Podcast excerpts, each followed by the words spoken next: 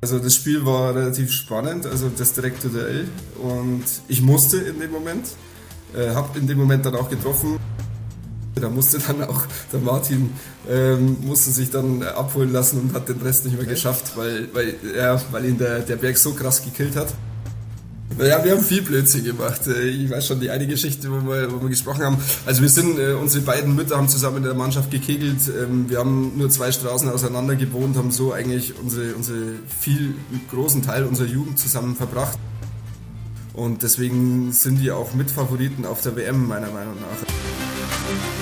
Er ist aktuell einer der besten Kegler der Welt. Manuel Weiß, bekannt als Iron Kegler, seit Jahrzehnten im deutschen Kegelsport zu Hause und erfolgreich. Mit ihm habe ich gesprochen über eine Schnapsidee, die ihn bis heute im Kopf sehr stark macht, über seinen Sandkastenfreund, mit dem er Sonnenblumenöl auf den Vierpass geschmiert hat, über das schlimmste Jahr seiner Kegelkarriere und natürlich über die Zeit in Zerbst, in der er auch Vize-Weltmeister geworden ist.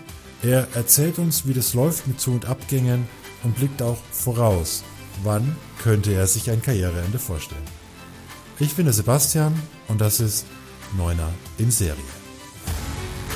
Neuner in Serie. Der erste Kegel-Podcast mit Sebastian Ruska. Bevor ich mit Manuel starte, noch ein Hinweis in eigener Sache bzw. eine große Bitte.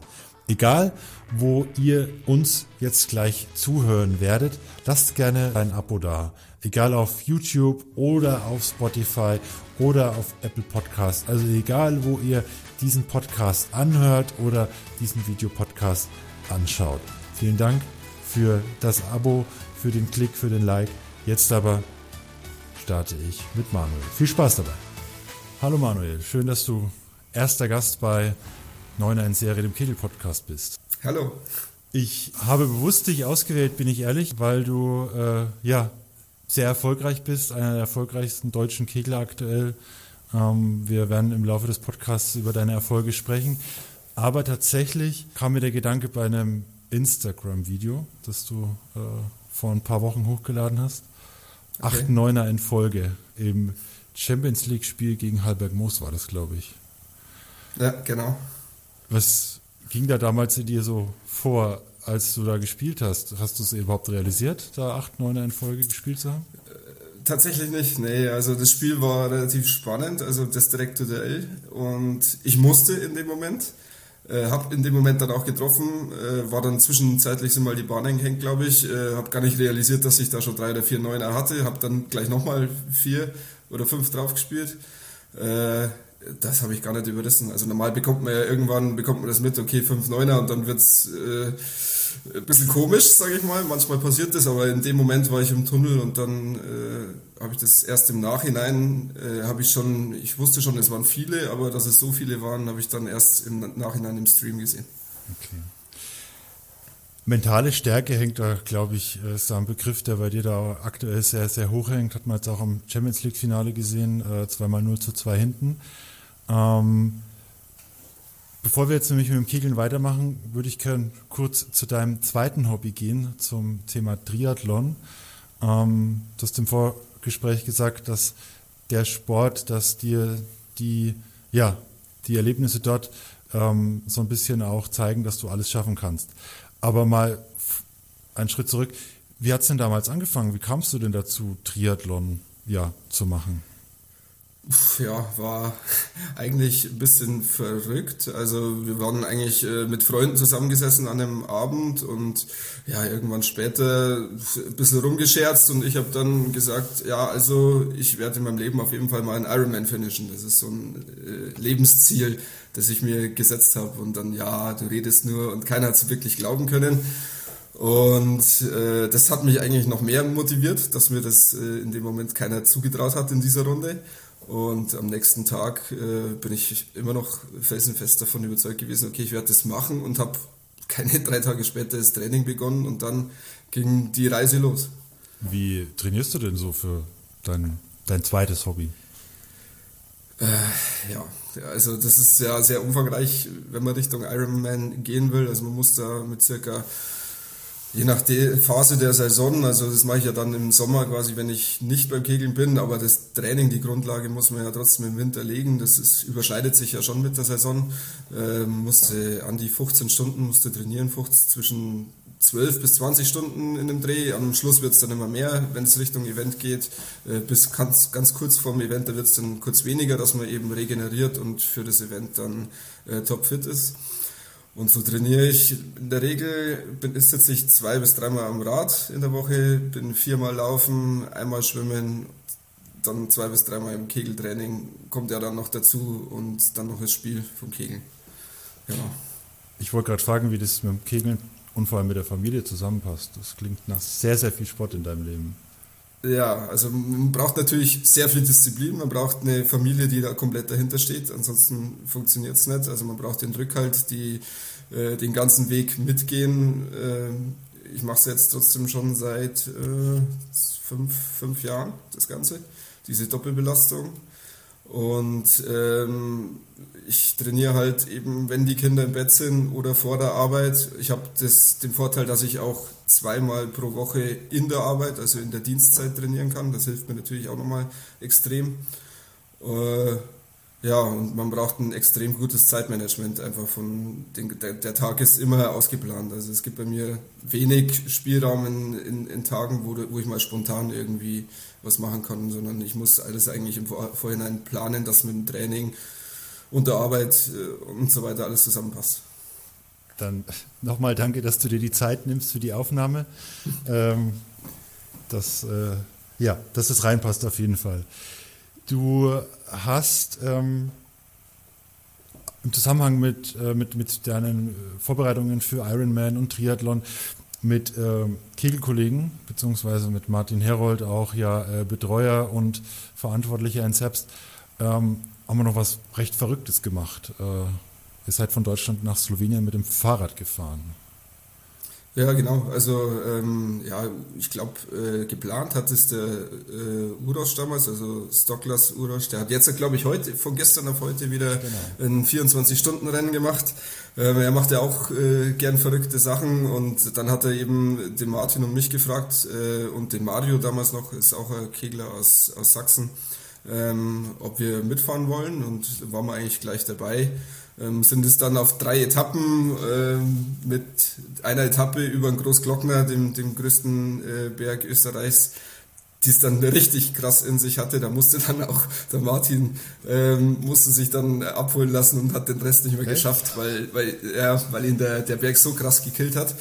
Ähm, das war schon sehr anspruchsvoll, die, die Geschichte, aber im Endeffekt hat es einen riesen Spaß gemacht, ähm, eben auch mit äh, ja, Seelenverwandten, sage ich mal, aus dem Kegeln, äh, dann in einer anderen Sportart trotzdem zusammen was zu erleben, äh, war eine schöne Geschichte. Wir hatten dann auch die Familien dabei, also meine Familie und die vom, vom Urosch zum Beispiel, die sind mit den, mit den Autos äh, parallel mitgefahren, ähm, haben dann mal, waren am See, ähm, und ja, haben sich den Tag halt zusammen vertrieben und dann am Abend waren wir wieder zusammen zum Essen und zum Frühstücken dann eben äh, und so haben wir dann auch noch einen Urlaub dran gehängt, nach, nachdem wir dann in Slowenien waren.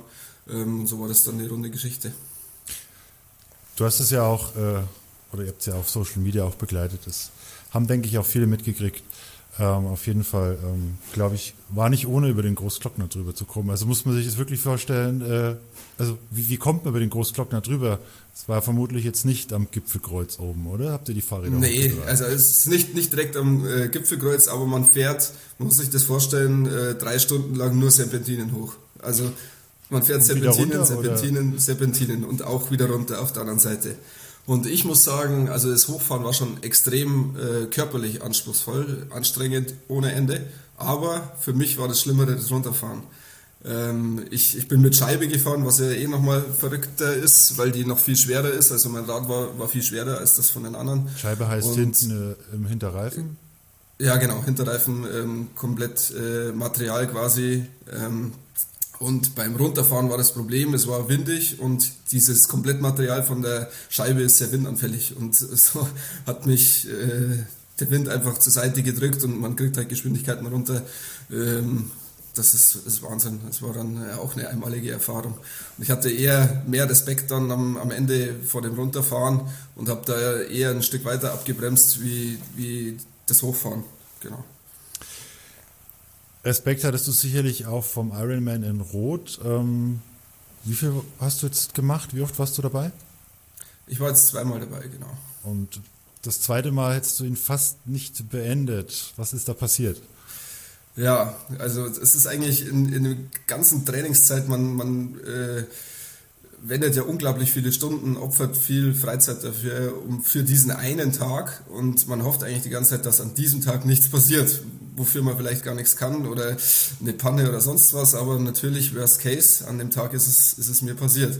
Ähm, das Schwimmen ist gut gelaufen, äh, war genau in dem Soll, wo ich, wo ich eigentlich wollte, bin aufs Rad und am ersten Anstieg äh, springt mir die Kette raus und ich merke es in dem Moment noch nicht, tritt rein und die hat sich verdreht. Und somit äh, ist das Ketten, die Kette um 90 Grad verdreht gewesen. Äh, und dann dachte ich erstmal, ja, super, jetzt ist, jetzt ist mein Rennen vorbei, was mache ich jetzt? äh, hatte dann riesen Glück, dass direkt am Streckenrand äh, waren Zuschauer mit, mit äh, Werkzeug fürs Fahrrad. Und dann konnten wir zwei äh, Kettenglieder rausnehmen. Meine Kette quasi wieder äh, behelfsmäßig flicken. Die war dann aber kürzer und somit konnte ich nur noch die kleinen Gänge fahren. Und ich hatte noch 180 Kilometer auf dem Rad vor mir. Und das war, also in dem Moment war natürlich erstmal Wahnsinn, weil ich bin über 20 Minuten am Streckenrand gestanden. Das heißt, meine Zielzeit, die ich mir vorgenommen hatte, um unter 10 Stunden zu finishen, äh, war damit nicht mehr möglich. Das war klar. Ähm, und ich hatte das Problem, ich habe nur noch kleine Gänge, das heißt, äh, ich kann nicht die Geschwindigkeiten auf Rad fahren, die ich gerne wollte. Und solange, sobald es nur leicht bergab ging, äh, habe ich ins Leere getreten. Und das ist, also es war für den Kopf war das schon eine richtig, richtig schwere, äh, ein richtig schwerer Moment. Und im Nachhinein muss ich aber sagen, das, das bringt mich, hat mich auch wieder weitergebracht. Das war wieder ein Erlebnis. Äh, ich stand vorm, vorm, vor der Wand, okay, es kann eigentlich nicht mehr weitergehen. Irgendwie haben wir es geschafft, das Rad zu flicken. Ähm, ich habe weitergemacht, ich habe mir gedacht, äh, ist egal, aufgeben ist keine Option. Und so sehe ich eigentlich, egal wo es im Sport, wo, wo es mich hinschlägt, äh, äh, immer. Also das Aufgeben ist nie eine Option, sondern immer weitermachen. Und im Endeffekt äh, war es trotzdem noch ein, ein, toller Tag. Ich habe noch zehn Stunden vor mir gehabt, äh, habe es trotzdem dann gefinisht äh, in, in 10 Stunden 29, glaube ich, war es. Äh, und weiß, dass ich auf jeden Fall unter 10 geblieben wäre ohne diese Geschichte. Äh, war dann im Endeffekt trotzdem heilfroh, wie es äh, dass ich es geschafft habe. Es war trotzdem ein Riesenerlebnis und im Nachhinein äh, nehme ich da viel mit von der ganzen Geschichte, obwohl es wohl die Panne war. Was denkst du da so bei zehn Stunden Laufen, Fahrradfahren und vorher Schwimmen? Also man, man darf da eigentlich nicht immer denken, was steht einem noch bevor, sondern immer von Schritt zu Schritt. Also das ist, äh, du darfst nicht beim Schwimmen äh, dir denken, ich muss noch einen Marathon laufen und, und so weiter, sondern einfach immer Schritt für Schritt. Also jetzt das Schwimmen und dann kommt das nächste und wenn man beim nächsten ist, jetzt eine Radrunde, die war 90 Kilometer und dann kommt die nächste Radrunde nochmal 90 und bei die, beim Laufen dann halt auch. Äh, am Anfang geht's noch, aber irgendwann wird das natürlich, das kann man sich kaum vorstellen, wenn man das selber nie gemacht hat. Das ist schon äh, eine, eine Belastung äh, für den Kopf und auch natürlich für den Körper äh, wo man einfach immer für Schritt zu Schritt denken muss, um es überhaupt schaffen zu können. Also da, das, äh, da nehme ich auch viel mit fürs Kegeln, weil ich, also bin ich der Meinung, ich bin, ich bin seit ich das mache, im Kopf deutlich stärker geworden äh, insgesamt, weil ich immer weiß, es geht weiter. Ich habe Sachen geschafft, das, das nimmt mir niemand mehr. Also das kann mir niemand mehr nehmen, weil und ich, ich habe es immer durchgezogen und ich habe äh, immer an mich geglaubt und so ist es beim Kegeln auch, egal wie weit ich hinten bin, wenn es auch aussichtslos ist. Wenn wir jetzt zum Beispiel das äh, letzte Wochenende nehmen, 0-2 und minus 24 Kegel waren es, glaube ich, gegen einen der Besten der Welt. Äh, da, da haben mir wahrscheinlich nicht mehr viele äh, die Chance äh, zugesprochen, dass ich das Ding noch drehen kann. Aber ich, ich äh, war der Meinung, okay, ich habe nicht schlecht gespielt in dem Moment. Er hat Weltklasse gespielt und ich dachte mir, ich spiele einfach weiter gut. Und äh, es ist fast immer so, egal gegen wen man spielt, man kriegt die Chance, irgendwann kommt sie. Und dann muss man halt da sein. Das ist das Wichtige. Und äh, da war ich da. Und dann kam natürlich auch der Druck auf die andere Seite, weil ich dann da war und dann äh, wird der Druck umso größer äh, und man darf halt keine Angst vor, vor Namen haben oder vor, äh, ja, man muss immer an sich glauben, das ist das Wichtigste. Du hast jetzt das Duell in der, im Champions League Finale gegen Matthias Czatkovic von äh, Ort an der Donau angesprochen. 0 zu 2 hinten gelegen, im Halbfinale auch schon 0 zu 2. Ähm, bist zweimal zurückgekommen. Wenn es, wenn es den, den Titel geben würde, glaube ich, äh, hätte man dir noch, ähm, was der auch Beste im Finale, so ein bisschen Man of the Match gegeben. Ähm, aber merkst du das in dem Moment, merkst du das in der Situation, dass jetzt die Chance da ist? Lernt man das in Herbst? Dass man jetzt da sein muss? Ähm, merkt man das? Naja, ich habe äh, ich glaube, es ist wichtig, sich da gar nicht so auf den Gegner zu, äh, zu fokussieren, sondern nur auf sein Spiel und äh, sein Bestmögliches zu spielen. Und das habe ich versucht und das habe ich bis zum Ende dann eigentlich durchgezogen. Äh, ich war auch die ersten 60 Wurf nicht schlecht. Ich, ich bin der Meinung, ich habe da eigentlich auch äh, ganz ordentlich gespielt. Habe vielleicht nicht ganz den, den, die Qualität, den Kugelschlag gehabt wie, wie der Zatschkowitsch dann. Ähm, aber vom Spielerischen her war es gut und das habe ich eigentlich für mich war der Fokus, okay, ich spiele einfach weiter so gut. Und wenn es am Ende nicht reicht, okay, dann, dann kann ich nichts machen. Aber wenn ich die Qualität so hoch halte und spielerisch so weit gut spiele und die Chance kommt, dann, dann nutze ich sie automatisch, weil, weil mein, mein, mein Spiel dann gut ist in dem Moment. Und das ist, denke ich, das Wichtige. Gar nicht so sehr auf den Gegner äh, zu fokussieren, sondern auf sein eigenes Spiel. Okay. Jetzt sind wir schon vom Triathlon zum Kegeln gekommen. Bevor wir weitermachen, machen wir noch eine kurze Schnellfragerunde. Also gerne kurz und knapp antworten. Hast du einen Spitznamen? Habe ich einen Spitznamen? Ja, Manu einfach. Oder halt mittlerweile Aaron Kegler hat sich ja auch schon drum gesprochen. Äh, nee, aber so äh, normalerweise nennen mich alle Manu. Aaron Kegler, war das deine Idee? Ähm, war das meine Idee? Ich weiß es gar nicht. äh, ich glaube, ich glaube schon, ja. Auf jeden Fall ein guter Begriff, glaube ich. Ähm, da, der hängt mit dir zusammen und passt dir eigentlich sehr, sehr gut. Dein Geburtstag? Ist der 14.07.91. Du kegelst seit? Seit ich laufen kann. Also offiziell Spielbetrieb dann, bei uns war das erst mögliche, ich weiß nicht, ab so ab, ab zehn Jahren, glaube ich. Ich habe aber weiter vor eigentlich schon ähm, auch trainiert, also auch richtig trainiert, ähm, mit, mit Bezug auf Leistung. Ähm, war dann schon immer bei ähm, meinen Eltern dabei, die ja beide Kegler sind, mein Opa Kegler, meine Onkel und so weiter, also die ganze Familie und so bin ich da eigentlich reingewachsen, wie halt viele von uns, muss man sagen, bei uns im Sport. Mhm. Deine offizielle Bestleistung? 735. Deine inoffizielle Bestleistung? 735. das ist, glaube ich, schwer zu toppen. Ähm, aber äh, wie oft, äh, das jetzt mal kurz raus aus der Schnellfragerunde, wie oft trainierst du denn Leistung eigentlich? Das ist ja unter Trainerkreisen verpönt, aber irgendwie viele Sportler, inklusive ähm, mir, man macht es ja dann doch oft genug. Also da bin ich zum Beispiel der Meinung, äh, früher habe ich weniger Leistung trainiert und bin der Meinung, wenn man irgendwann ein gewisses Level hat, dann macht es Sinn, Leistung zu trainieren.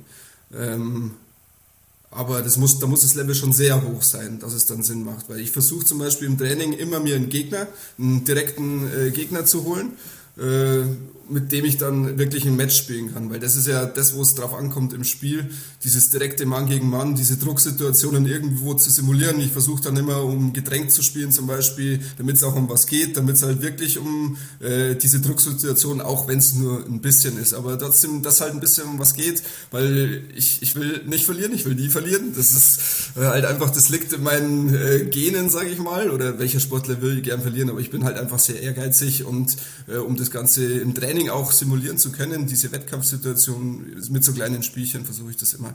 Und deswegen muss ich äh, schon sagen, dass ich relativ häufig äh, Leistung trainiere, früher aber weniger, als ich noch in der Entwicklung war. Okay. Deine beste Einzelbahn auf 120, 130 ähm, 202. War das im, äh, im Champions League Spiel, im Länderspiel in Frankreich damals?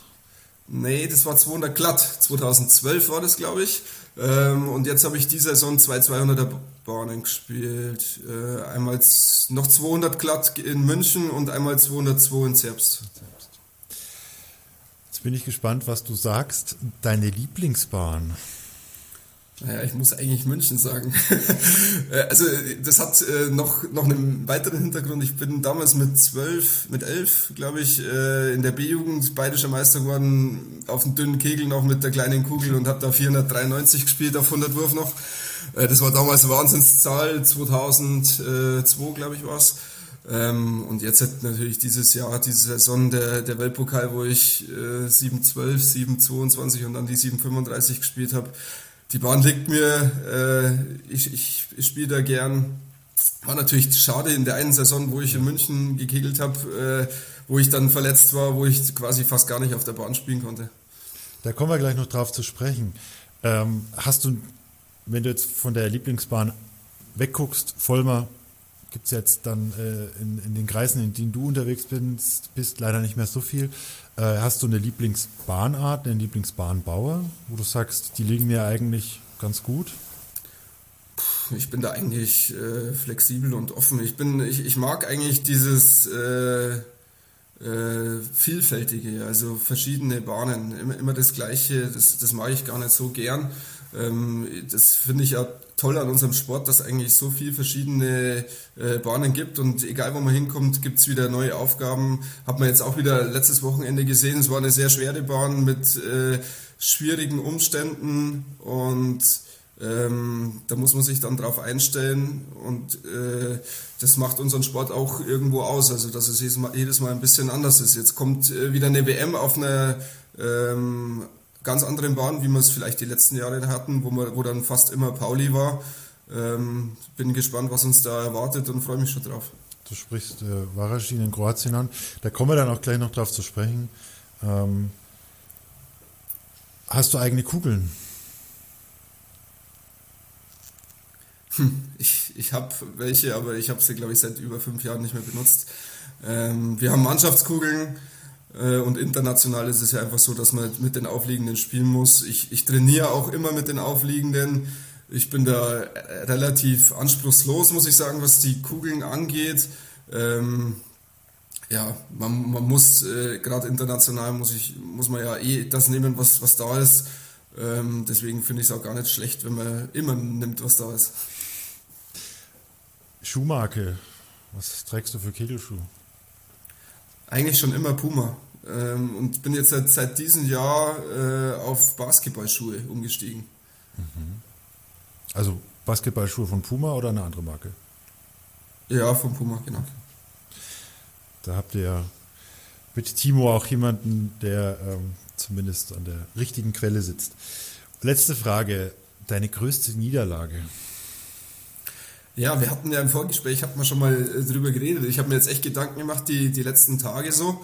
Und ich muss sagen, ich habe natürlich in meiner Karriere viele große Niederlagen gehabt, aber ich muss auch sagen, das, das war im Endeffekt das Beste, was mir passieren konnte. Ich, es gibt jetzt keine eine größte Niederlage, bin ich nicht drauf gekommen, aber jede große Niederlage hat mich stärker gemacht im Endeffekt. Also ich denke, das Wichtigste bei Niederlagen, bei großen Niederlagen ist, sie richtig zu verarbeiten, die richtigen Schlüsse daraus zu ziehen und dann stärker zurückzukommen. Und denk, ich denke, das habe ich fast immer oder, oder immer geschafft. Ähm, und deswegen gibt es jetzt kein ein großes Ereignis, wo ich sage, okay, das ist jetzt meine absolute größte Niederlage. Äh, kann ich gar nicht sagen. Ja. Okay. Ja, ist doch auch, äh, wie du sagst, wenn dich die Niederlagen entsprechend formen und ähm, du stärker zurückkommst, dann ähm, braucht es ja nicht die eine große Niederlage, dann reichen die kleinen, beziehungsweise ist es ja schön, wenn du weniger Niederlagen hast. Dann starten wir mal in deine Karriere. Jugendzeit. Ähm, das Kegeln gelernt hast du, glaube ich, in Kümmersbruck. Da bist du auch aufgewachsen.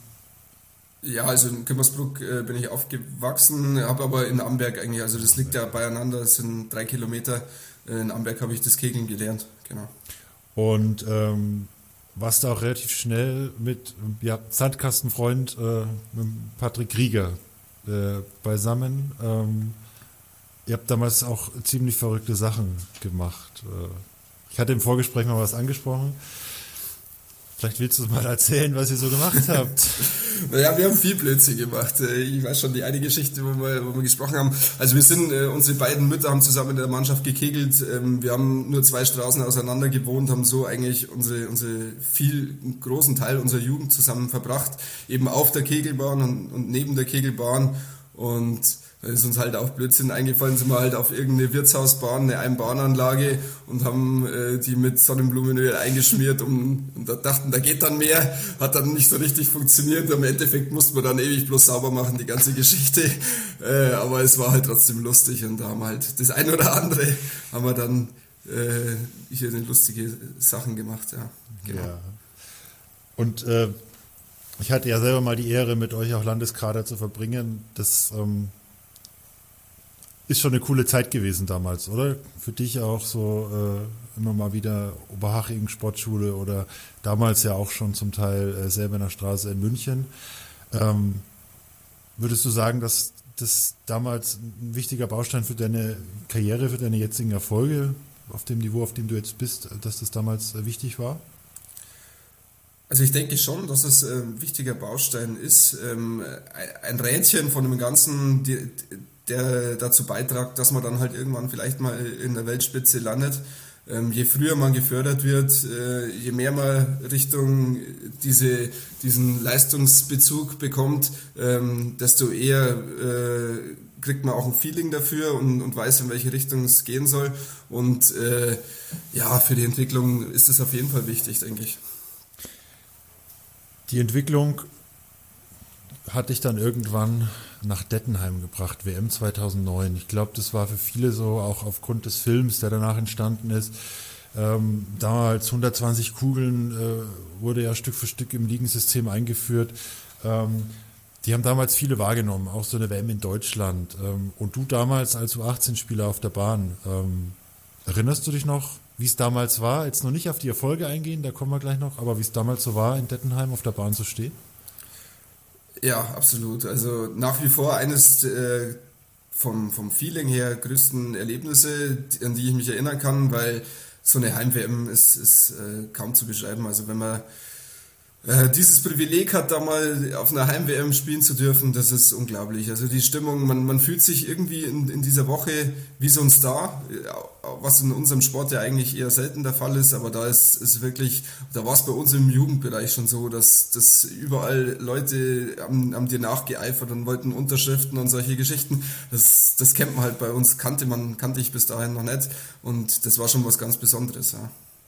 Und ihr habt dann auf der Bahn auch äh bewiesen, ähm, wenn man es so möchte, dass ihr in dem Moment auch die richtigen Stars wart. Ähm, ich glaube, ihr habt die Ergebnisse leider nicht mehr gefunden, aber äh, im Mannschaftswettbewerb ähm, überragend gespielt und seid ja, dann auch also, verdient und deutlich Weltmeister geworden. Ja, also die, ganz genau die Ergebnisse kriege ich nicht mehr hin, aber wir haben, wir haben Weltrekord gespielt damals und, und sind Weltmeister, Weltmeister geworden, genau. Ähm, ja, war ein unglaubliches Gefühl. Äh, es ist ja dann noch weitergegangen. Ich habe mit dem Paddy dann das Paar, sind wir ja dann auch Weltmeister zusammen geworden. Also erst eigentlich die ganze Jugend miteinander verbracht, zusammen aufgewachsen und dann zusammen Weltmeister, Doppelweltmeister werden, muss man ja sagen. Erst im Team und dann im Paar. Äh, das war schon unglaublich. Also da äh, kaum zu beschreiben, ja. Da gibt es auch eine Szene, ähm, wir haben im Vorgespräch darüber gesprochen, da gibt es, glaube ich, ein Foto oder irgendwie ist es, ist es mir hängen geblieben. Werner Buchs, der dich damals im Paar betreut hat und dein Unterschenkel. Was ist da passiert? Was war da los? Ja, genau. Also wir hatten noch also wir hatten noch zwei, der Paddy hatte noch zwei Wurf, äh, ich war schon fertig und ein Einzelkegel war draußen gestanden und er musste den quasi treffen, um noch einmal ins Volle zu kommen, dass wir Weltmeister werden.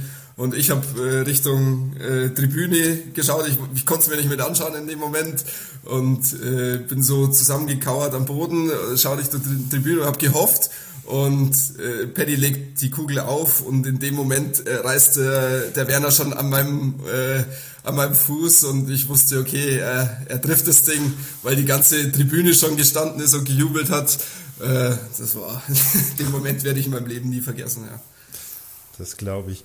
So allgemein, das, das Spielen und Trainieren mit Werner Buchs, ähm, wie war das damals? Also er ist ja, wenn man auf den Jugendbereich guckt, glaube ich, der erfolgreichste Trainer und äh, fast schon immer Garant für Goldmedaillen gewesen.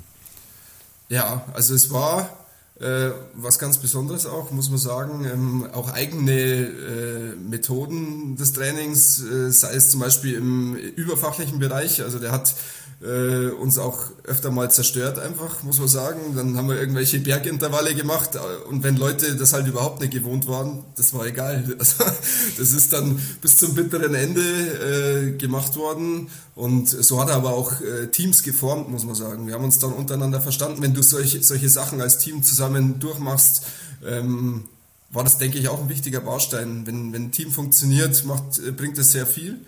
Und natürlich auch fachlich auf der Bahn, muss man sagen, eines der, der besten Trainer, die es jemals gegeben hat oder gibt. Äh, da, das weiß, glaube ich, fast jeder hier in Deutschland. Und ähm, absoluten Respekt vor seiner Arbeit über diese Jahrzehnte, die er da gemacht hat. Ich, das war auch ein, ein wichtiger äh, Baustein in meiner Karriere in der Entwicklung, war mit Sicherheit der Werner Buchs. Ja, ich habe ja viele Jahre mit ihm dann äh, trainiert. Wie oft musstest du am Rabenberg Zeit fahren? Bergzeitfahren? Äh, das weiß ich gar nicht. Das war halt immer im Sommer das ja. Zeitfahren. Aber ich habe den Zeitfahrrekord, ich weiß nicht, ob ich ihn noch habe, aber ich hatte ihn damals, die, den, den Nationalmannschaftsrekord beim Zeitfahren auf dem Rapenberg. Für alle, die jetzt nicht wissen, worüber wir sprechen, ähm, die Nationalmannschaft ist ja mittlerweile und war ja früher auch regelmäßig äh, Gast auf der Sportschule Rabenberg im Erzgebirge. Und der Weg von unten nach oben sind, glaube ich, vier Kilometer. Ähm, auf jeden Fall sehr, ein, ein, mehrere Kilometer und zum Teil sehr steil. Ähm, und äh, das Training besteht meistens auch aus einem Zeitfahren und von unten nach oben. Und die, manchmal darf man das auch mehrmals machen. Ich zum Beispiel. Aber gut, das ist, äh, es geht, soll nicht um mich gehen, sondern um, um dich und deine, ähm, um deine, ja, deine Karriere damals WM 2009 noch äh, in Dettenheim. Sina ist dann als U18-Weltmeisterin, durfte sie bei den Damen mitspielen. War das bei euch damals ein Thema? Aber ihr habt ja teilweise sogar besser gespielt als die Männer von den Ergebnissen her. Äh, nee, war bei uns überhaupt kein Thema. Äh, ich denke auch, dass der Sprung bei den Männern äh, nochmal ein ganz anderer ist als bei den Damen.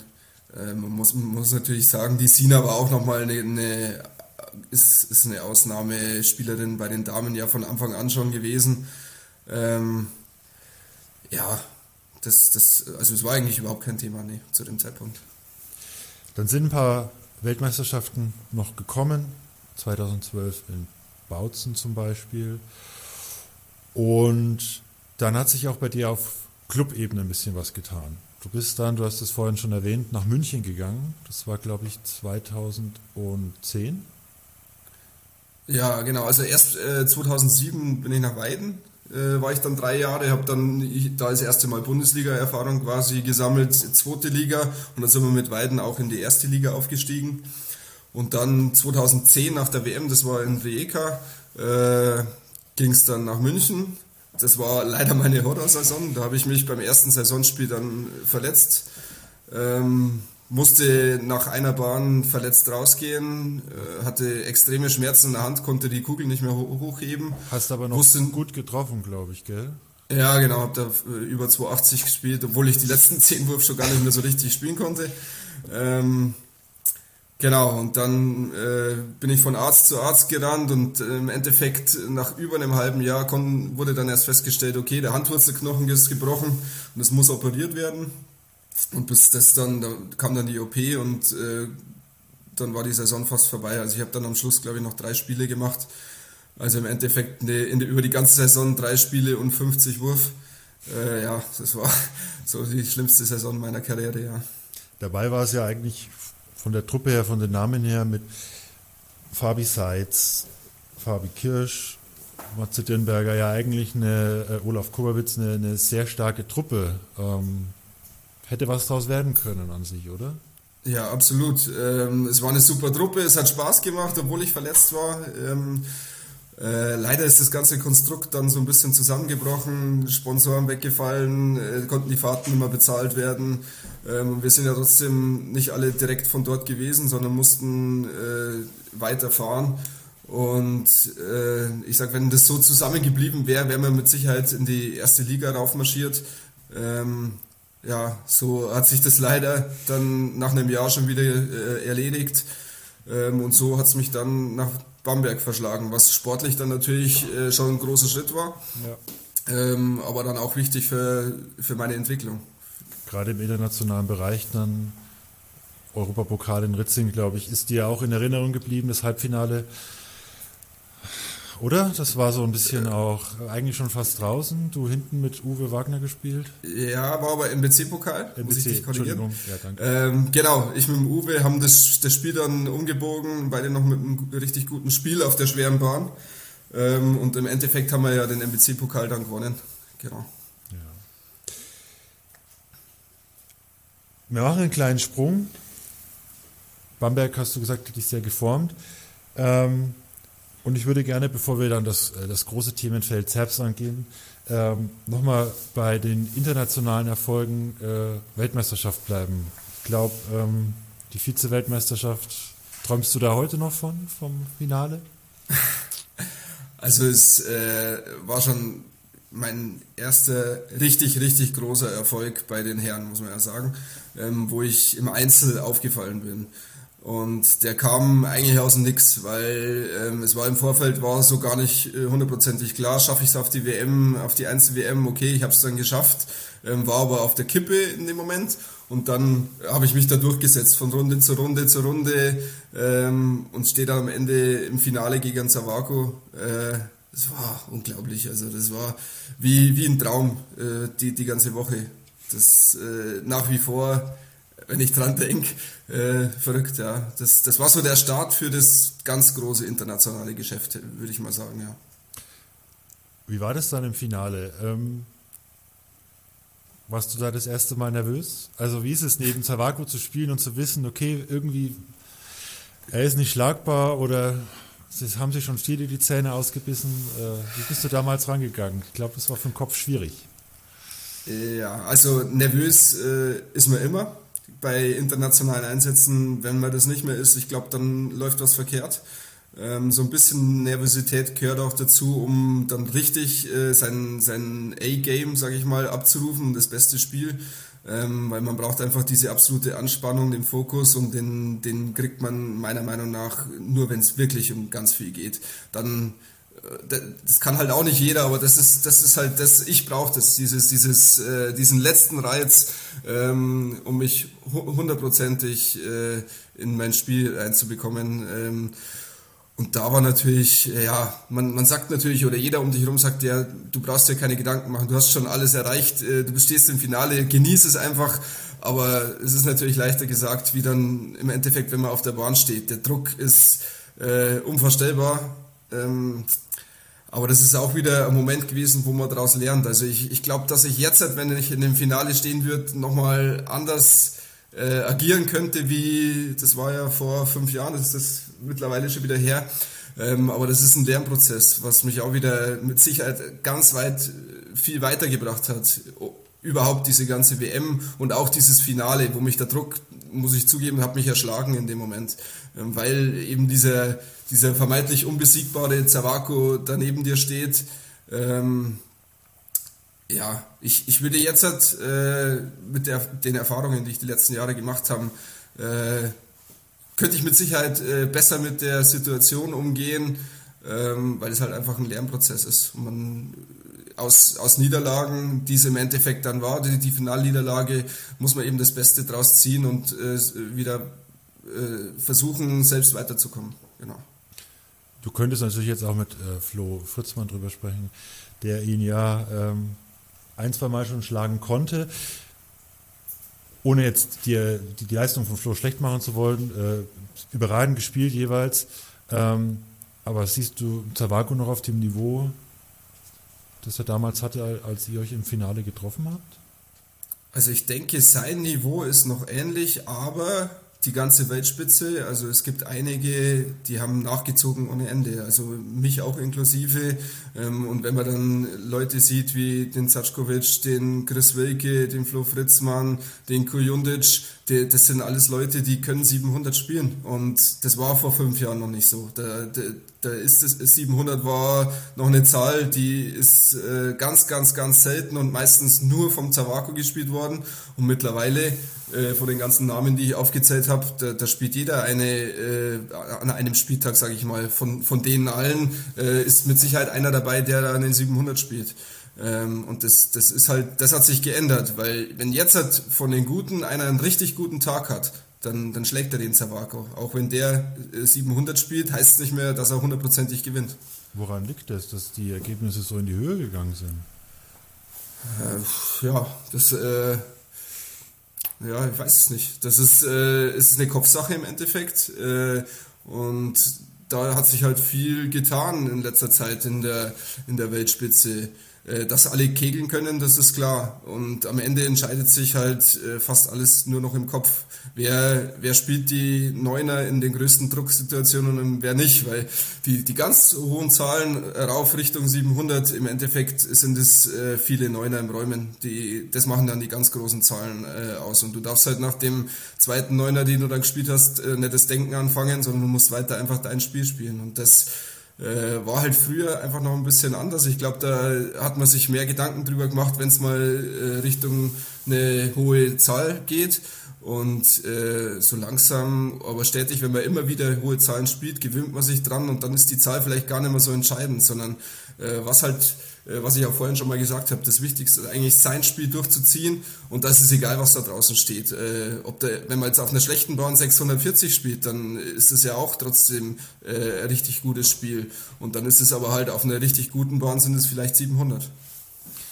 Spielen die Bahnen auch eine Rolle, dass die besser geworden sind? Und man Zum eben leichter diese hohen Ergebnisse spielen kann und sich daran gewöhnen kann. Ja, mit Sicherheit. Also das Baumaterial ist mit Sicherheit auch besser geworden. Es gibt jetzt deutlich mehr Bahnen, wo man auch Richtung 700 spielen kann, als noch vor äh, 5, 6, 7 Jahren oder vor 10 Jahren. Ähm, aber die, das Material hat ja der Zawako genauso äh, zur Verfügung. Also äh, aber irgendwann wird die Luft halt dünn. Bei, bei 700 äh, geht es nicht mehr viel weiter rauf. Aber es gibt halt viele Spieler, die jetzt einfach aufgeschlossen haben an diese absolute Weltspitze. Er, hat, er ist trotzdem der Beste, muss man sagen. Das, das will ich gar nicht abstreiten. Aber an, wenn er nicht den besten Tag hat und einer von den anderen Guten einen guten Tag, dann ist er schlagbar. Okay. Geschlagen habt ihr ihn mit Zerbst, ihr habt eine top neue Bahn, also es gibt gerade genügend Überleitungen, aber wir gehen noch mal einen kleinen Schritt zurück. Ähm, du bist noch in Bamberg. Wie kam es dann? Wie kamst du nach Zerbst? Hat dann irgendwann das Telefon geklingelt, unbekannte Nummer und dran war Timo Hoffmann oder wie lief das damals ab? Ja, so ungefähr. Also äh, ich war da, ich war ja fünf Jahre in Bamberg, war auch eine schöne Zeit, habe mich gut entwickelt, denke ich, von vom eigentlich noch fast Jugendspieler. Ich bin da mit 19, war ich glaube ich hin ähm, habe dann eine gute Entwicklung hingelegt, immer ein bisschen besser geworden von zu Saison zu Saison. Und das ist halt äh, auch nicht unentdeckt geblieben. Und so ist tatsächlich ist es dann irgendwann passiert, ist es äh, hat das Telefon geklingelt, Timo war dran, ähm, wie schaut's aus, ähm, wollen wir uns mal treffen und äh, einfach reden erstmal, ne? also nicht am Telefon, sondern haben wir uns getroffen. Und da ging es dann darum, äh, Zukunft und Zerbst, ob ich es mir vorstellen kann. Und so hat sich das Ganze ergeben.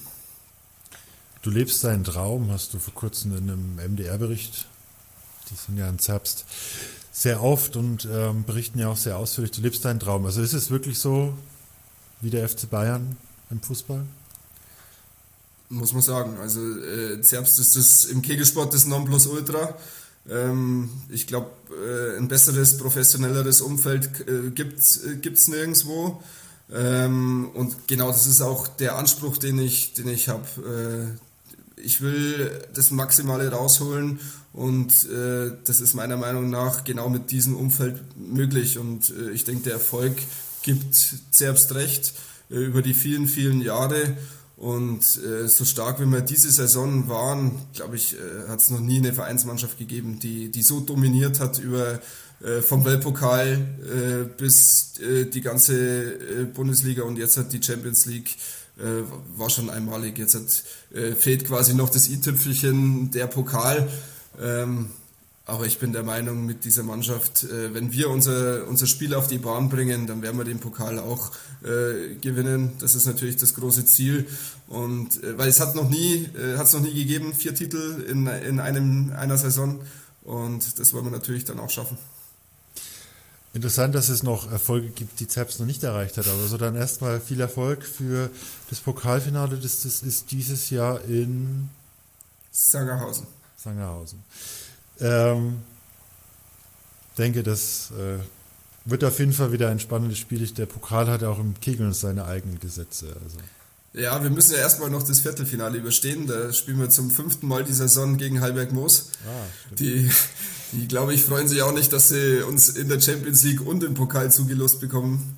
Ähm, ja, das spielen wir zu Hause gegen Heilberg Moos am 29.04. und dann äh, Pokalfinale ist ja dann erst Ende Juni. Mhm. Was macht denn die Professionalität in Zerbst aus? Viele sprechen drüber. Ähm, was, ja, was, was siehst du als Spieler? Was sagst du, macht diese Professionalität in Zerbst aus? Was, was muss man sich darunter vorstellen? Also das Wichtigste ist eigentlich meiner Meinung nach die Einstellung von allen Leuten. Also dass äh, der Erfolg ist das Wichtigste. Also diese, dieser Hunger nach Erfolg und die Einstellung, ich ordne all, alles unter, um erfolgreich zu sein. Und dann muss man auch mal, der ein oder andere muss dann Dreck fressen, ähm, um die Mannschaft voranzubringen, um im, im äh, Sinne der Mannschaft zu handeln. Äh, mich hat es selber auch schon oft genug äh, getroffen, wo ich dann nicht gespielt habe in der Anfangszeit von Zerbst, aber trotzdem dann versucht habe, der, der Mannschaft in irgendeiner Art und Weise zu helfen. Und ähm, da es halt kein äh, am Abend davor ein Bier trinken oder sowas. Das, das, das gibt es nicht. Das, äh, äh, das passt einfach in das ganze System nicht rein. Und ähm, die Einstellung von den Leuten, äh, die, das ist das Wichtigste meiner Meinung nach. Genau. Wie läuft so ein Spieltag für dich ab? Ähm, ich habe es leider nicht nachgeguckt, aber es sind doch ein paar hundert Kilometer von dir nach Zerbst. Wie läuft es ab? Wann reist ihr an? Wie reist du an? Gemeinsam oder alleine? Ähm, also ich habe so 360 Kilometer sind äh, wir, wir reisen am Spieltag äh, hin, sind circa eineinhalb bis eine Viertelstunde äh, dem Spiel sind wir da. Ähm, was vielleicht auch besonders ist, was sich kaum jemand vorstellen kann, was es aber vielleicht auch kein, kein unwichtiger äh, Punkt ist.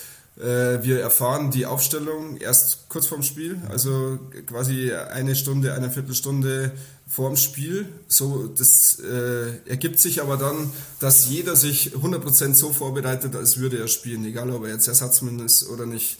Ähm, Genau, und so, somit äh, ist jeder vorbereitet und im Falle, dass jemand eingewechselt wird, ist er auch topfit äh, und ist vom Kopf auch da, okay, er, ist, er muss 100% im Fokus stehen.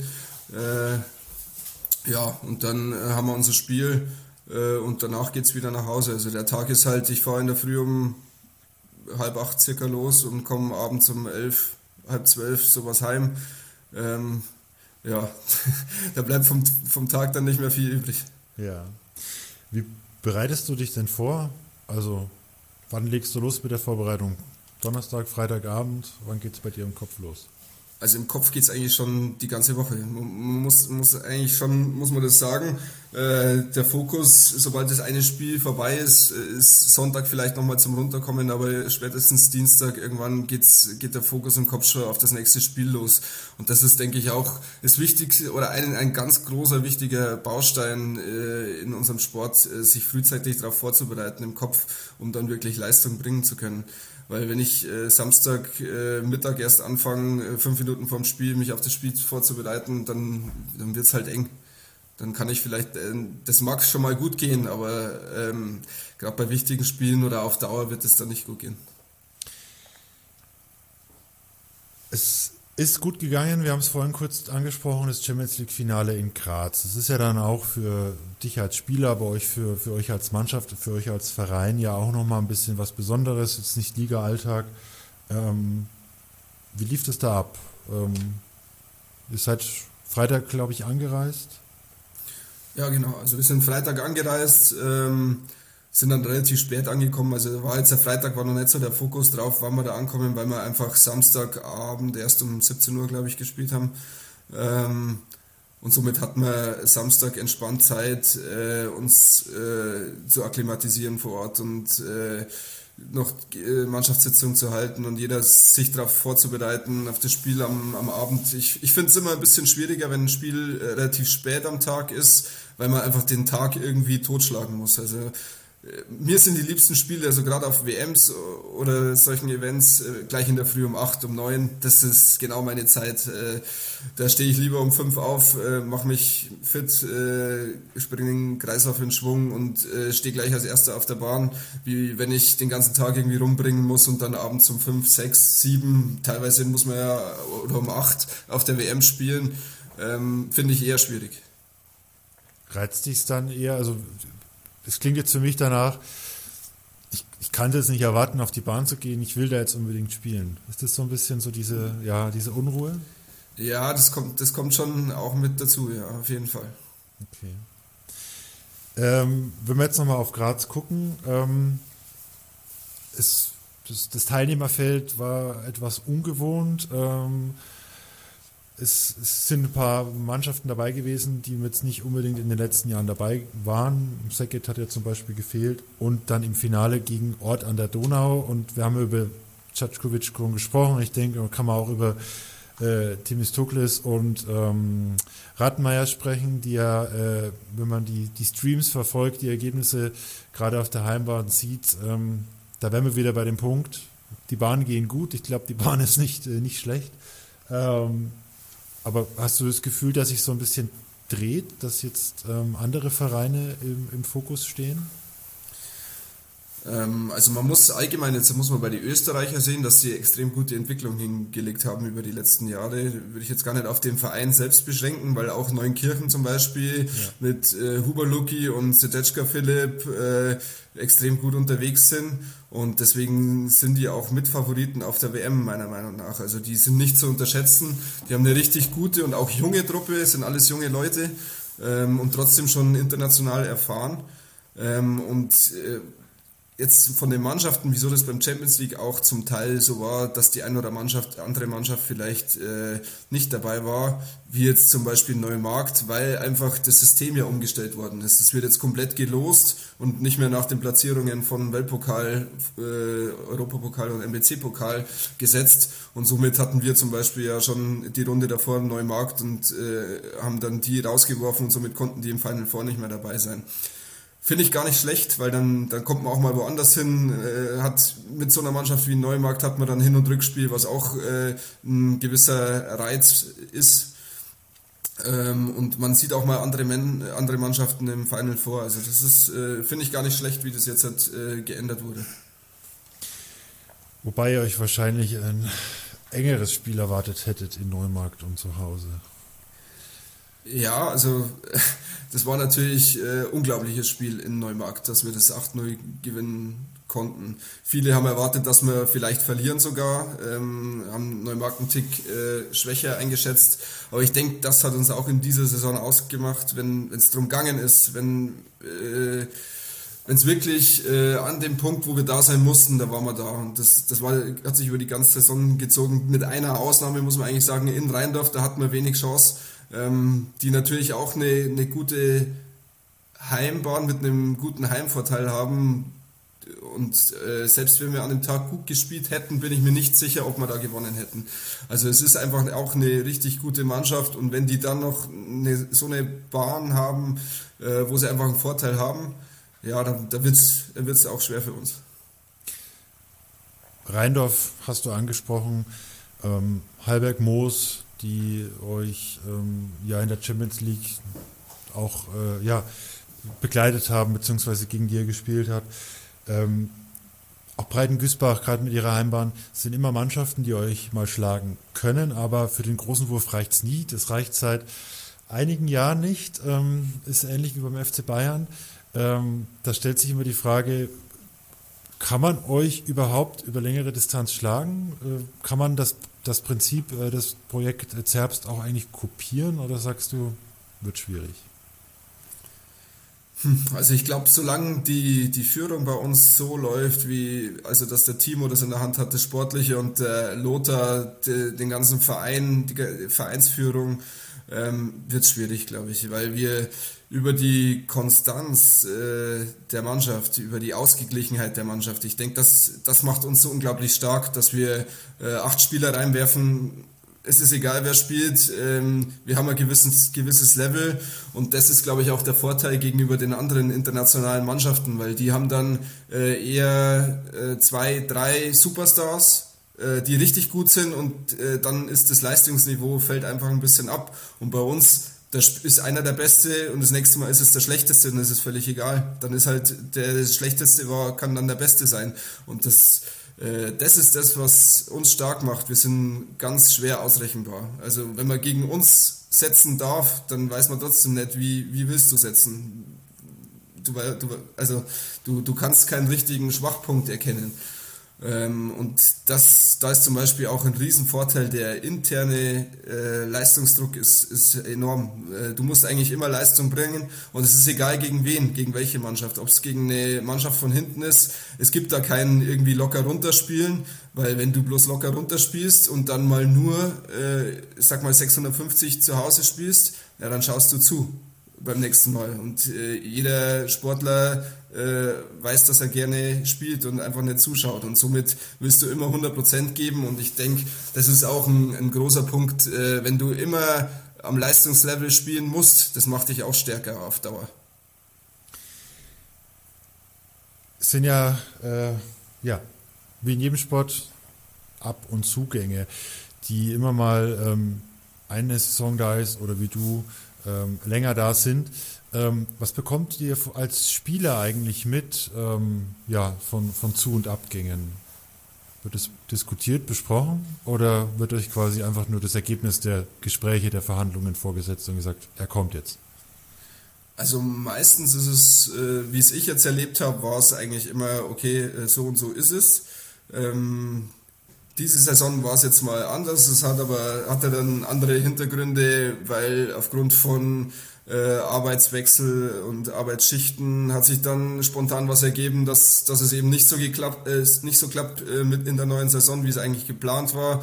Und da bin ich oder ich und noch äh, noch andere Spieler aus der Mannschaft sind dann schon mit einbezogen worden. Ähm, wie schaut's aus, den oder den? Äh, wie seht ihr das? Äh, wie ist eure Meinung dazu? Und da haben wir dann schon mal äh, drüber gesprochen. Jetzt bin ich mal neugierig. Ich kenne nur von einem offiziellen Wechsel, den äh, Friedrichshafen verkündet hat. Äh, was tut sich denn in der, für, mit Blick auf die kommende Saison in Zerbst? Das ist ja genau, also offiziell. ist alles schon offiziell, ja. Also kann ich, kann ich raus äh, äh, sprechen. Das ist ja einmal der Michael Reiter, der kommt, ähm, und der äh, Tim Brachtel von Rheindorf und gehen tut der Flo Fritzmann und der Jürgen Pointinger. Okay. Dann ähm, vielen Dank für das Verkünden der Wechsel, beziehungsweise dass du das jetzt hier auch so gesagt hast. Ähm, aber mit Tim habt ihr eigentlich ja schon, wenn du jetzt, äh, wenn wir zurück auf Rheindorf gucken, eigentlich schon mit den, den Besten. Äh, ihr schwächt dadurch ja ein Stück weit auch wieder euren stärksten Konkurrenten. Wären wir wieder beim FC Bayern, der Vorwurf steht ja immer im Raum. Ja, es ist halt, äh, kann man so sehen oder, oder auch aus Sicht vom Tim muss man ja sagen, es ist ein junger deutscher Spieler. Ähm, welchen Schritt will er noch gehen? Ähm, das ist genau der, der hat genauso seinen Ehrgeiz, der will äh, noch den nächsten Schritt gehen, um international an die Spitze zu kommen. Absolut nachvollziehbar. Und auch vom Jürgen, ich meine, der geht dann nach Rheindorf. Ähm, das ist meiner Meinung nach ein adäquater Ersatz. Er ist bei uns jetzt in dieser Saison äh, weniger zum Zug gekommen, aber ich bin mir sicher, wenn er jetzt nächste Saison wieder wieder mehr spielen und dann kommt die Leistung zurück und ich glaube nicht, dass Rheindorf äh, viel schwächer sein wird ähm, dadurch, dass Tim weg ist. Ich glaube, dass das den Jürgen fast eins zu eins ersetzen kann. Und ich bin aber der Meinung, dass der Tim bei uns noch einen Schritt gehen kann und noch einen Tick besser wird, konstanter wird. Das war, glaube ich, noch ein bisschen sein Problem. Er, er hat absolute Spitzenspiele, hat aber das ein oder andere Mal dann mal ein Spiel drin, wo vielleicht äh, nicht ganz so gut ist. Und das ist ja eigentlich das, das Wichtigste an an den Spitzenspielern, dass sie sich nach unten absichern, äh, irgendwo in, einer gewissen, in einem gewissen Bereich. Äh, und das fehlt ihm noch ein bisschen, aber ich bin mir sicher, dass er seinen Weg gehen wird. Ist es das, was man braucht, um in Zerbst zu bleiben? Also kommen sind, denke ich, äh, hohe Ergebnisse, konstant hohe Ergebnisse entscheidend und eine gewisse Mentalität. Ähm, aber ist es das, dass du eben, ja, wenn du schlecht spielst, nicht 600 spielst, sondern halt 640, 650 spielst, ist es das, was du haben musst, um in Serbs bleiben zu können, zu dürfen? Also um, um dauerhaft äh, bestehen zu können, ist das mit Sicherheit äh, eins der Fähigkeiten, die du irgendwo mitbringen musst oder nicht mitbringen musst, sondern irgendwo äh, dir, dir aneignen musst, dass du, äh, auch wenn es mal ein Tag ist, wo du nicht dein bestes Spiel hast, dass du trotzdem in der Lage bist, sich aus schwierigen Situationen so weit zu befreien, um trotzdem noch deinen Punkt zu holen zum Beispiel, um trotzdem auf einem gewissen Level zu spielen. Ähm, dann ist äh, halt wichtig, äh, in den absolut entscheidenden Momenten dieses, dieses Gespür, diese äh, mentale Stärke zu entwickeln, um da zu sein. Aber das lernt man in der Mannschaft. Also der, das habe ich gelernt ähm, und das Wichtigste ist eigentlich nicht aufzugeben, weil ich hatte auch Situationen, da haben viele Leute nach der ersten Saison, haben viele Leute gesagt, wie du tust dir das nochmal eine Saison an. Ich habe nicht viel gespielt in der ersten Saison, war oft Ersatz. Ähm, wenn ich gespielt habe, ich habe nicht wirklich schlecht gespielt, aber da, zu der Zeit waren die, waren die Zahlen noch nicht ganz so hoch. Aber da habe ich dann 620, 630 gespielt und war halt trotzdem immer so, ein Tick hat gefehlt, um äh, um dann richtig bei den Besseren zu sein, sondern ich war halt immer trotzdem im unter dem Bereich und dann schaust du halt wieder zwei Spiele zu. Ähm, und äh, in dem Strudel, wenn du mal drin bist, das ist halt ein Teufelskreis, weil dann wird der Druck, wenn du das nächste Mal spielst, wird umso größer, weil dann weißt du, du musst, du musst jetzt halt liefern, du musst äh, gut spielen, sonst schaust du wieder zwei Spiele zu. Ähm, und mit dem muss man natürlich erstmal klarkommen. Aber wichtig ist, denke ich, ich habe mich davon auch nicht äh, unterkriegen lassen, sondern ich habe gesagt, jetzt erst recht und äh, ich will bestehen und im Endeffekt äh, habe ich mich dann auch durchsetzen können und äh, ja, nur deswegen konnte ich auch die Entwicklung nehmen, die ich jetzt dann genommen habe die letzten Jahre. Weil ich hätte auch nach einer Saison sagen können, okay, ich gehe wieder, weil ich habe halt nicht so oft gespielt, wie ich gern wollen würde. Ähm, aber genau das macht einen ja dann im Endeffekt auch stärker, wenn man dran bleibt. Ja. Hast du für dich einen Karriereplan? Hast du dich, hast du dich schon mal mit dem Gedanken beschäftigt, aus Serbs wegzugehen? Ähm, Habe ich einen Karriereplan? Naja, äh, irgendwann Weltmeister werden. das ist das ganz große Ziel, äh, mit Deutschland Weltmeister zu werden. Ich denke, wir haben das Potenzial, wir haben eine wahnsinnig gute Mannschaft ähm, sind immer besser geworden die letzten Jahre. Ähm, es hat ein, ein, Quäntchen gefehlt und äh, wenn es passt, dann, dann glaube ich, sind wir in der Lage, dass wir das irgendwann schaffen können. Und bevor das nicht passiert ist, äh, gibt es erstmal kein Ende. das ist mein Karriereplan. Okay, aber die entscheidende Frage hast du jetzt nicht beantwortet. Ob Ach, du dir Zerbst, mal ein, äh, ein, Leben ohne Zerbst vorstellen kannst auf der Bahn. Weiß ich nicht. Also im Moment, äh, wie ich es vorhin eigentlich gesagt habe, ist, ist äh, meiner Meinung nach das professionellste und beste Umfeld, das es gibt äh, im Kegelsport. Und deswegen sehe ich im Moment äh, keinen Grund, äh, mich da irgendwo anders äh, hinzuorientieren oder wo es mich hinziehen würde.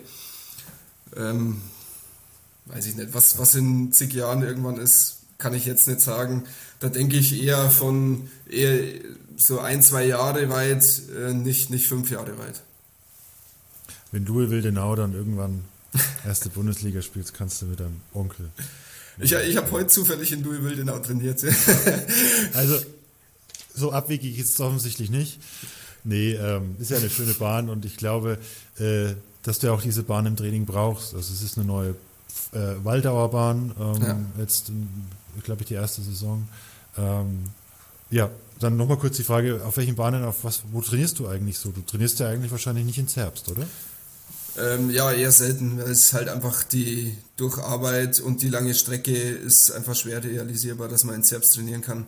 Ähm, ich trainiere bei FEB Amberg äh, normal einmal die Woche, dann noch bei Gutholz Bahnfrei Amberg, das ist die andere Bahn von, von Amberg und dann zwischendrin ähm, streue ich noch Trainings ein in anderen, anderen Bahnen, um nicht immer die gleichen zu trainieren. Ich denke, das ist auch ganz wichtig, um im Training nicht immer das gleiche zu trainieren. So bin ich mal in Louis Wildenau, dann bin ich mal bei in Hirschau oder in, in Freudenberg. Ähm, ich versuche da ein bisschen zu variieren, um, um sich nicht zu sehr auf eine Bahn einzuschießen. Guckst du dann auch auf was für einer Bahn du am Samstag oder demnächst spielen musst und passt das Training oder die Trainingsbahn entsprechend an?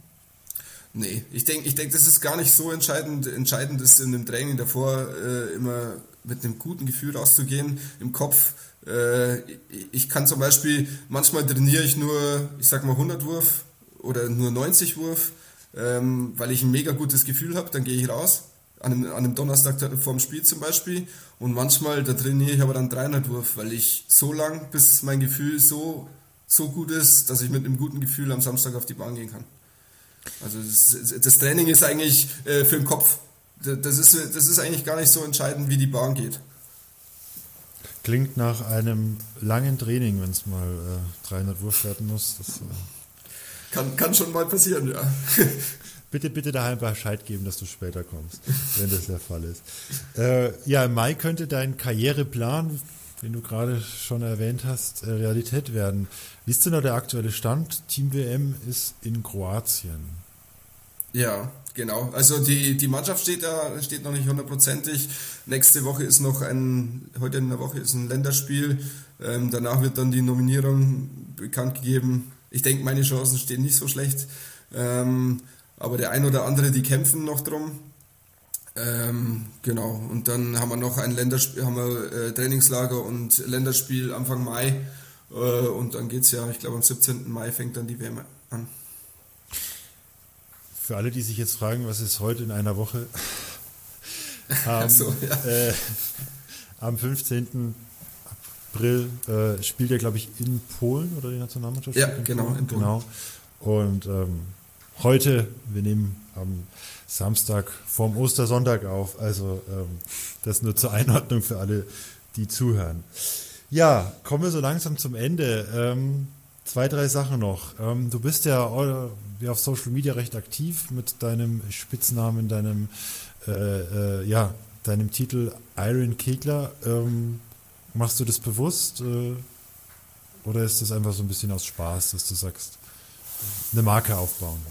Mm, hat eigentlich verschiedene Gründe. Also ähm, auf der einen Seite ist es mir wichtig, irgendwo unseren Sport auf vernünftige Weise zu vertreten und nach außen zu tragen, weil es einfach trotzdem noch mit vielen Vorurteilen behaftet ist und immer wieder, ich, ich habe das so oft in meinem Leben erlebt, wenn man wohin kommt und ich erzähle, ich bin Kegler und äh, rede dann von Bundesliga und so weiter und äh, die schauen mich verblüfft an und ich dachte, es wird nur in Wirtshaus mit Bier trinken und so weiter gespielt.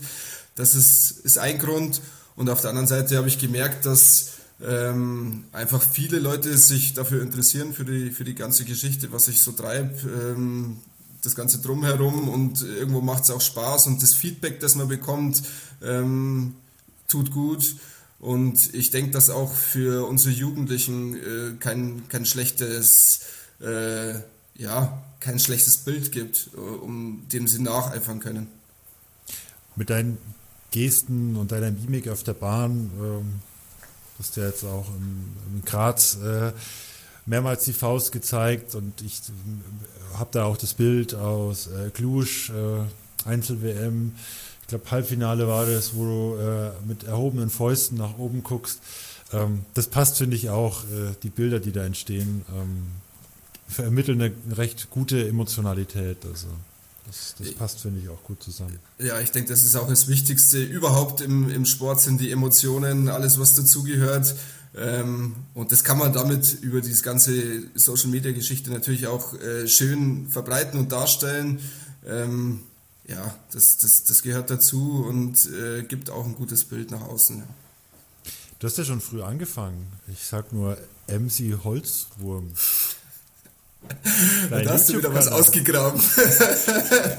also ausgegraben nicht. Ähm, tatsächlich, äh, wie man als Kegelverrückter das tut, man sucht überall nach Kegelvideos und ähm, da kam man früher an deinen Videos nicht vorbei.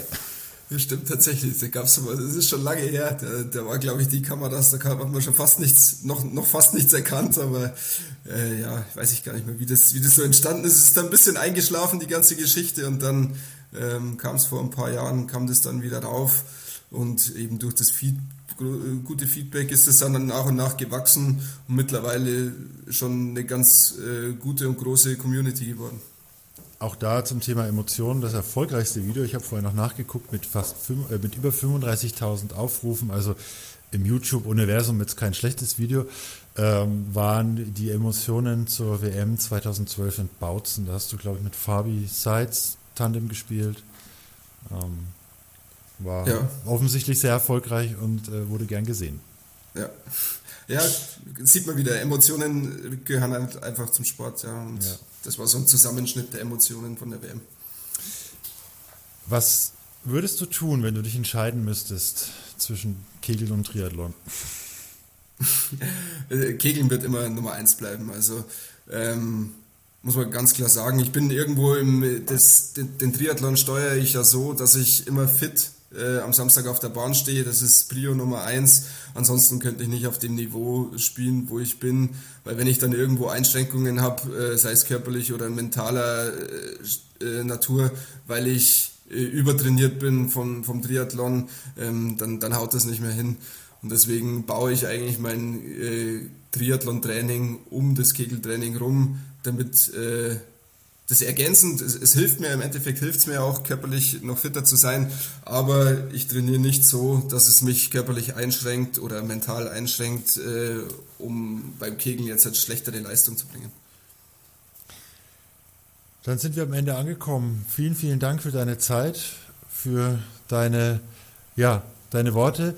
Ich wünsche dir für das, was jetzt noch kommt in der Saison, ähm, Pokal und äh, hoffentlich WM, auch eine hoffentlich erfolgreiche WM. Alles, alles Gute. Und ähm, darfst gerne die Podcast-Folge mit deiner Community teilen. Ja, danke, mache ich natürlich dann.